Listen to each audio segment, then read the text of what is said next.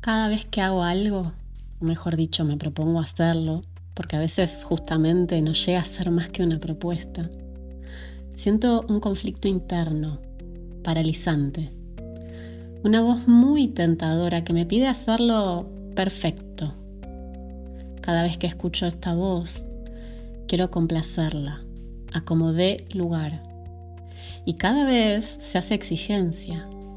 Cada vez confundo mi identidad con el resultado.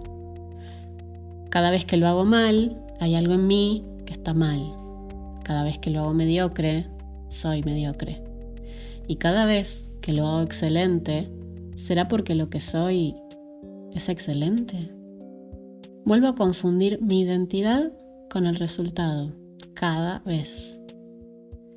Cada vez que eso pasa, cada vez que sucede el encuentro con ese conflicto anticipado, siento miedo.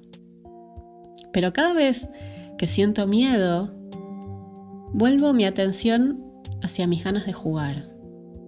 Y entonces, cada vez que me vuelco al juego, me propongo hacer el ridículo y reírme, desfachatada, y lo hago cada vez. Así, cada vez que logro hacer el ridículo, mis errores se transforman solo en supuestos.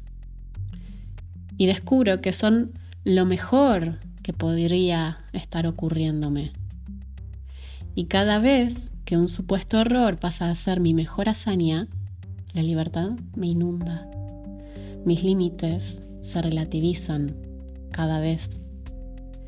Y cada vez que me inunda la libertad y traspaso mis bordes, el placer sobreviene. Cada vez. Y cada vez que el placer me desborda, ya no sé quién soy, porque puedo ser todo. Y entonces, finalmente, me doy la bienvenida.